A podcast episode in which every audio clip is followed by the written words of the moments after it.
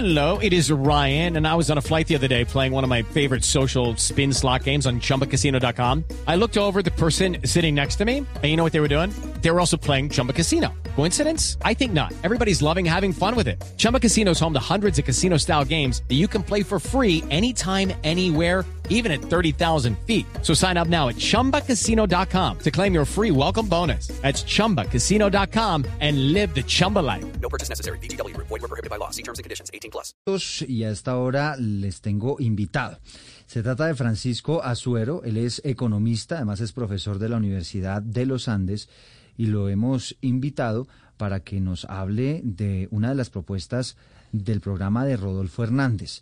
Dice él que va a reducir, que va a bajar el IVA del 19 al 10%. Y es un hombre que ha estudiado, pues evidentemente, eh, la propuesta, por lo menos lo que se conoce de ella, y por esa razón queremos que nos ayude a analizarla. Profesor Azuero, gracias por estar con nosotros. Eh, buenos días, Eduardo. Muchísimas gracias por invitarme.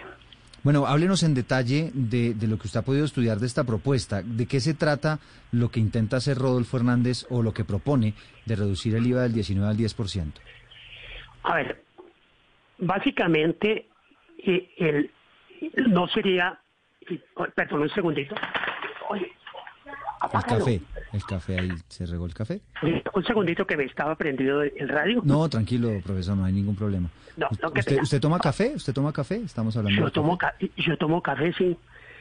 Unos tres o cuatro eh, eh, pocillitos al día. Ahí está lo, lo que recomiendan los estudios de Gonzalo. With the Lucky Land slots, you can get lucky just about anywhere.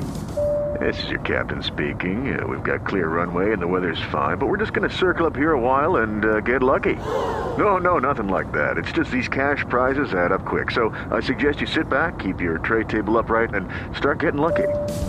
Play for free at LuckyLandSlots.com. Are you feeling lucky? No purchase necessary. Void where prohibited by law. 18 plus terms and conditions apply. See website for details. Buenos, profesor Azuero, nos decía usted entonces en, de qué se trata esta, esta idea que tiene el profesor, el, el, ingeniero, perdón, Rodolfo Hernández, de bajar el IVA del 19 al 10%. Sí, básicamente el IVA se llama impuesto al valor agregado.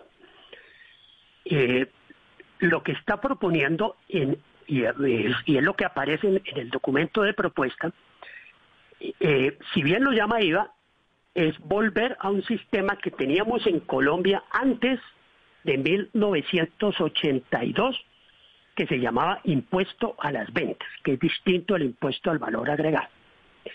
El impuesto al valor agregado es más técnico que el impuesto a las ventas.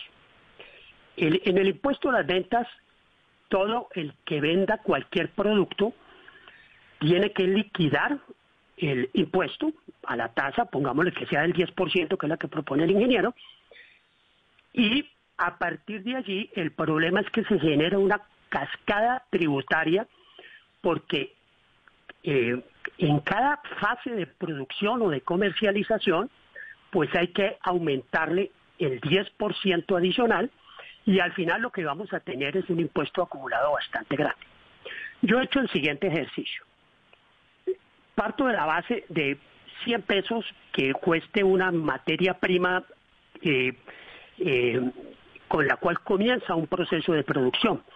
Y me imagino cinco fases de un proceso de producción, que es absolutamente normal en cualquier eh, actividad productiva. Si le parece, profesor Azuero, pongamos un ejemplo, como para que la gente se pueda ilustrar y se pueda ilustrar en esta explicación que usted nos va a dar. A ver, pongamos un ejemplo ligado con confecciones. Uh -huh. ¿Cuál es la materia original? Eh, puede ser el algodón o puede ser una fibra, eh, una fibra artificial eh, producida por una empresa petroquímica. Sí. Esa, digamos que ese producto vale 100. Sí. Ese producto vale 100, el que la venda o el que lo importe, o el que lo produzca en Colombia o el que lo importe, lo va a vender por 100, pero tiene que liquidar un impuesto un impuesto del, del de 10%. De 10%. Y entonces tendría que facturarle a su comprador, que es un productor de hilos, por ejemplo, tiene que facturarle 110. El productor de hilos coge ese producto de 110 tiene que facturarle otro 10%, pues en primer lugar le mete un valor agregado, Sí. un valor agregado que le he calculado el 15% que le meta de valor agregado, que es lo que necesita para pagarle a sus trabajadores y además de eso, para tener una remuneración aceptable sobre su capital. Ese producto Entonces, profesor, quedaría, vamos, vamos, entonces, en el algodón, el que produce el algodón, eso pasa a una siguiente fase que sería ya quien produce, por ejemplo, la camiseta, que produce el hilo. El Va- hilo, Vamos, el vamos hilo. por fases. el hilo. Va- pase el hilo. Entonces, el hilo lo tiene que vender, eh, lo compró en 110, eh, le da un valor agregado del 15%, al final le tiene que vender a la siguiente fase, que es al productor de la tela, en 126.5. Ujú. Después el productor de la tela se lo tiene que vender a un productor de confecciones Sí. y tiene que facturarle el 10% más el valor agregado. Eso da un precio al que tiene que pagar el productor de la tela de 145,5. Y así sucesivamente, y, y digamos que haya dos fases adicionales después del productor de la tela, el productor de las confecciones. El productor de las confecciones tiene que comprar la tela, le hace su valor agregado y tiene que pagar un impuesto y ya tiene que pagar 167,3. Y supongamos que llegue al consumidor ya directamente. Uno podría pensar que hay eh, fase, que hay mayoristas y minoristas, no los metamos en esto. En la medida que hubiera mayoristas y minoristas, pues se complica el análisis. Pero al consumidor le llega ese valor, tiene que pagar 192,4 que comparado con un impuesto descontable que es el que rige hoy, el consumidor tendría que pagar 179,24. Quiere decir que el precio al consumidor se elevaría un 7,3%. En términos prácticos es como si el IVA, en lugar de ser del 19%, pasara a ser del 39%. Entonces, para ser, para ser profesor Azuero, si le estoy entendiendo bien, bajo el modelo de ir cobrando IVA o, o este impuesto en cada, en cada fase de la, de la cadena de producción, eso me podría costar en una camiseta, en el ejemplo que estamos poniendo, 190 pesos, por ponerle un ejemplo con números redondos, más o menos. 190 pesos. Pueden ser 90 Frente a pesos. 100, y con el modelo actual, 180. con el modelo actual, con inclusive con el 19% de IVA, eso me, Me vale ten- 180 pesos. me vale 180.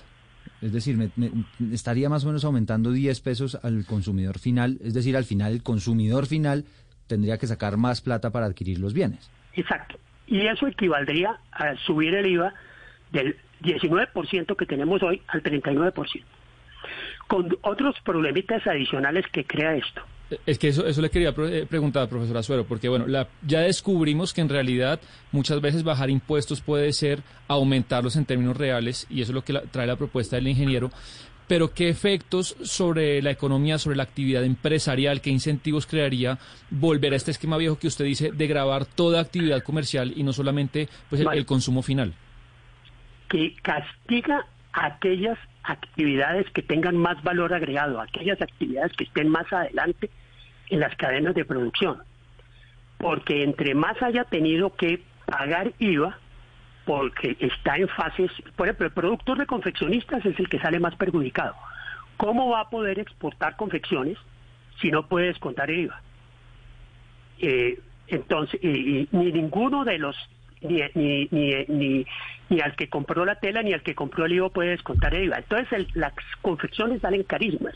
Pero entonces, ¿qué tanto se le incrementa, para poner este mismo ejemplo, qué tanto se le incrementa el, el precio a, a ese confeccionista, por ejemplo? Si él, usted nos está diciendo que más o menos en esa etapa, según le entendí bien, el, la misma camiseta mm, con este modelo que está proponiendo Rodolfo Hernández le salía más o menos en 145 pesos, ¿cierto? Sí. Esa camiseta. Y entonces, y con el modelo actual, ¿cuánto le vale a ese confeccionista esa misma camiseta? Eh, estoy diciendo que vale- le, le- le saldría costando 167. Le saldría costando 167, esa, eh, mejor dicho, el costo de producción del confeccionista sería 100, 100, 192, perdón, 192. Si quiere exportar, tiene que venderlo a, a ese precio para no perder dinero. Ah, ya. Y, y entra a competir eh, deslealmente con una camiseta importada eh, pues digamos que haya un almacén que la importe directamente en una Ujú. camiseta de China, Sí. esa camiseta solamente tuvo que pagar el 10%. ¿Y eh, entonces en el momento de la costar? Para, importación para, para saber y más o menos cuál es la proporción. 10% en la comercialización y punto. Entonces esa camiseta eh, importada me valdría cuánto para seguir con el ejemplo de la camiseta. 121. Entonces estaríamos hablando de que con este modelo tendría que competir una camiseta importada vale 121 al consumidor final y al consumidor final bajo el modelo que propone el ingeniero Rodolfo Hernández costaría 190. Exacto. Entonces, el productor nacional, el productor nacional, en primer lugar no va a poder exportar, porque ¿quién le va a pagar? ¿Qué, qué co- qué consumidor extranjero le va a pagar por, por, por todo ese IVA acumulado? Y en segundo lugar, le va a que- quedar mucho más difícil competir con las, con las camisetas importadas. Sí. Ese, es- ese es el problema. Entonces, ¿cuál es la consecuencia de esta fórmula? Lo único que va a poder exportar Colombia son productos primarios, productos que tengan poquito valor agregado, porque entonces allí el IVA que terminan pagando es muy poquito. Sí, materias entonces, primas. seguimos especializándonos en productos agrícolas básicos y en petróleo. Eh, sería lo único que podríamos exportar. Claro, porque entonces si ya son elementos producidos, pues tienen que pasar por toda esta cadena de, de producción, ¿no, Mariana? Sí, totalmente. Pero, a ver, eh, doctora Suero, yo estoy un poquito confundida porque lo cierto es que el gasto tributario del gobierno de Colombia por eh, no aplicar IVA, digamos, a todos los productos y por las exenciones, la gran cantidad de exenciones que existen en Colombia es como del 6% del Producto Interno Bruto. Ese es el gasto tributario más grande en la América Latina. Entonces, ¿por qué no es una buena idea, digamos, aplicar IVA a más productos o aplicar un impuesto a las ventas a más productos y rebajar esa tarifa? ¿No, no hay una necesidad también de, incrementar el recaudo del gobierno? No, indudablemente que hay una necesidad de incrementar, pero hay que saber hasta dónde se incrementa y cómo se incrementa. Eh, las propuestas que muchos economistas han hecho y con las cuales yo estoy eh, parcialmente de acuerdo, es que es mejor una tarifa más baja, pero extendida a más productos. Pero hablando de impuesto al valor agregado, no de impuesto al consumo, que es la propuesta que aparece en el programa del gobierno de- del ingeniero Hernández. Es, entonces, mucho mejor para poder evitar la evasión, para poder controlar todo este tipo de situaciones, sería mejor una tarifa más baja del IVA, pero extendida a muchos más productos y con la idea de devolverle a los sectores más vulnerables o más pobres de la población ese IVA, ese IVA pagado por vía subsidios. Esa propuesta ya la han presentado varios ministros de Hacienda al Congreso, pero nunca, nunca ha progresado. No, y se- Entonces se es- estalla el país. Entonces, Sí, sí. el año pasado Entonces, con mucho mejor de extender en- el IVA. Pero, pero sí. profesor, hay una cosa que yo, que siguiendo un poco lo de Mariana, eh, por ejemplo, yo quiero entender la consecuencia de esto a las pymes, porque uno entiende que una empresa grande pues tiene toda la, la cadena de valor, digamos, agregada adentro, digamos, la tienen incorporada, entonces pues ellos no sufrirían de esto. Pero esto afectaría específicamente a las pymes que digamos que sí no tienen toda la cadena eh, incorporada en su, en su empresa. Sí, el gran problema de esta propuesta del ingeniero Hernández, tal como está presentada, es que estimula integraciones verticales porque, eh, digamos, el productor de confecciones, mejor es que tenga una empresa de telas. El productor de telas, mejor que tenga una empresa de hilos. Y el productor de hilos, mejor que siembre algodón o que importe la, la- la fibra necesaria directamente. ¿Y quiénes están en más posibilidades de hacer integración vertical de esa naturaleza? Pues las empresas más grandes, quienes tengan capitales más fuertes. Las empresas pequeñas que operan con muy pocos márgenes de valor agregado, pero que son útiles de todas maneras para la economía o que participan en una fase pequeña de, ese, de esa cadena productiva, pues esas empresas pequeñas pues, eh, pues van a verse altamente perjudicadas.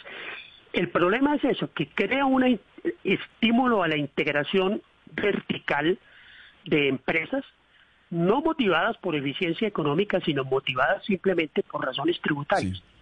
El productor de, de confecciones va a decir, yo, no, yo más bien me, me compro una fábrica de telas, con eso no tengo que pagar IVA por las telas que voy a comprar. Pero- ¿Quién puede hacer eso? mire- Un empresario pues que tenga los suficientes recursos para hacerlo. Pero mire, doctor Azuero, eh, eh, digamos, contextualicemos un poquito. Esta oferta llega en, en momento electoral, en plena campaña electoral. Sí, sí. Y por supuesto que un votante promedio, un votante no tan ilustrado como usted nos está ilustrando a nosotros ahora, pues cuando le ofrecen que le van a rebajar el IVA del 19 al 10%, pues obviamente que dice, esa es. Pero dígame, ¿dónde está la bolita, la bolita en este momento en la oferta, en, la promesa de campaña del candidato eh, Hernández? Porque usted lo ve como, como, como votante promedio y le dicen, es que le vamos a rebajar el IVA del 19 al 10% y pa- más de uno dice, no, pues yo voy ahí, yo me apunto. ¿Dónde está la bolita? La bolita está en que prohíbe descontar el IVA pagado a los productores. Esa es la bolita. Y por lo tanto el producto le va a llegar más caro al consumidor. ¿Y qué pasa, profesor eh, Azuero, con el, recaudo? Porque pues el país depende también para invertir en educación y en temas sociales de, de lo que se recaude a través del IVA. Y lo que calculan algunos economistas es que bajar el IVA del 19 al 10 va a representar pues menos recaudo, cerca de 20 o 30 billones de pesos menos. El recaudo hay- que mirarlo desde un punto de vista dinámico. El ingeniero mo- eh, su- y su equipo posiblemente dirá, no, pues se rebaja eh, la tarifa, pero como no hay descuento, pues entonces se recoge más dinero. Pero pensemos en el efecto que tendría, en primer lugar, las integraciones verticales. Al hacer las integraciones verticales, pues pues pues la, la, la camiseta en lugar de pagar el 19 termina pagando el 10 pero una sola empresa es la que va a pagar el 10 desaparecieron un montón de pequeñas y medianas empresas que no pudieron competir en esas condiciones. Y por lo tanto el recaudo va a bajar. El recaudo en el impuesto de renta que pagaban esas pequeñas empresas que desaparecieron porque no pudieron competir, pues va a perderse. Por eso hay que mirar el recaudo de una manera dinámica. No es solamente cuánto voy a recoger ya, cuáles son los efectos, cuáles son los incentivos que eso crea en los distintos agentes económicos y que eso va a terminar afectando el recaudo. Eh, Digamos que el ingeniero es presidente y lleva a cabo esta propuesta. Yo quiero preguntarle cuál sería entonces la diferencia, si es que la habría, entre este impuesto a toda actividad comercial o venta comercial y el ICA. El ICA es, es, es un, es, queda muy parecido el ICA al impuesto que está proponiendo el ingeniero. Sería lo mismo, ¿no? Y sería muy parecido con una serie de deficiencias y problemas que tiene el ICA, que ha sido identificado eh, mu- muy claramente, por ejemplo, por la Comisión de Expertos Tributarios que dio su informe en el 2007, que propone una serie de reformas por el, por el ICA, porque el ICA lo que casi- lo, se graba es las ventas totales de los establecimientos de comercio, no las utilidades y eso pues, genera una distorsión enorme. Eh, en- entonces sería muy parecido al ICA, sería muy parecido al ICA esta propuesta que está haciendo. Ahora, Es- este eh, ICA, estoy- profesor estoy Azuero, leyendo- es, este ICA, profesor Azuero, es, el, es lo que pagan los, los comercios, los establecimientos, en, esos son unos impuestos locales, ¿no? son impuestos municipales que pagan los establecimientos de comercio, en las unidades productivas en el municipio donde, donde está su domicilio. Y entonces ese, ese, ese consumidor final, además de pagar eh, caro por, por el hecho de tener este IVA en todas las cadenas, en las fases de la cadena de producción, tendría que sumarse eso también al ICA. No, indudablemente. Hoy en día se está pagando el ICA y se está pagando el IVA como impuesto al valor agregado. En el futuro tendríamos casi que un ICA montado encima de otro. Ah, o sea, mejor dicho, saldría El esto... problema es que el ICA no es sobre ganancias, sino sobre ventas. Sobre ventas. Que eso al exacto, final exacto. es, mayor. exactamente la propuesta que, es- que, que, que está que tiene el, pro- el, el programa del ingeniero Hernández. Sí, pero ah, igual, profesor, usted para poder suplir ese impuesto que tiene que pagar el ICA, más este impuesto ah, en la cadena de producción, más todo eso, pues usted tiene que subirle al, al precio final, porque si no, ¿qué se gana el, el No, comerciante? pues claro. Eh, Pues claro, y uno no, no, eh, si- eh, nadie se va a meter en un negocio que no, dé- que no le dé dinero o que no le cubra los costos. Y uno de los costos son los impuestos que tiene que pagar. Entonces los impuestos, eh, la gran mayoría de las veces terminan traduciéndose, te- terminan transmitiéndose al consumidor. Este es el que va a asumir las consecuencias de esa elevación. Son las 11 de la mañana, 9 minutos, pues ahí está. La explicación que nos entrega hasta ahora el profesor Francisco Azuero frente a la propuesta que está haciendo el ingeniero Rodolfo Hernández, que evidentemente puede sonar, como dice Oscar, muy atractiva, pues que usted le digan que le van a bajar el IVA del 19 al 10%, pero pues tiene ese, ese asterisco que él dice que transformaría ese IVA a un impuesto al consumo, nos está diciendo el profesor de la Universidad de los Andes, Francisco Azuero, que eso encarecería los precios de muchos productos y sobre todo de aquellos que se producen en nuestro país. Profesor Azuero, mil gracias por haber estado con nosotros. No, muchísimas gracias a ustedes por invitarme. Que estén muy bien. Step into the world of power, loyalty, and luck. I'm gonna make him an offer he can't refuse. With family, cannolis, and spins mean everything. Now, you wanna get mixed up in the family business. Introducing The Godfather at ChumbaCasino.com. Test your luck in the shadowy world of The Godfather slot. Someday. I will call upon you to do a service for me. Play the Godfather. Now at Chumpacasino.com. Welcome to the family. No purchase necessary. VGW Group. Void where prohibited by law. 18 plus. Terms and conditions apply.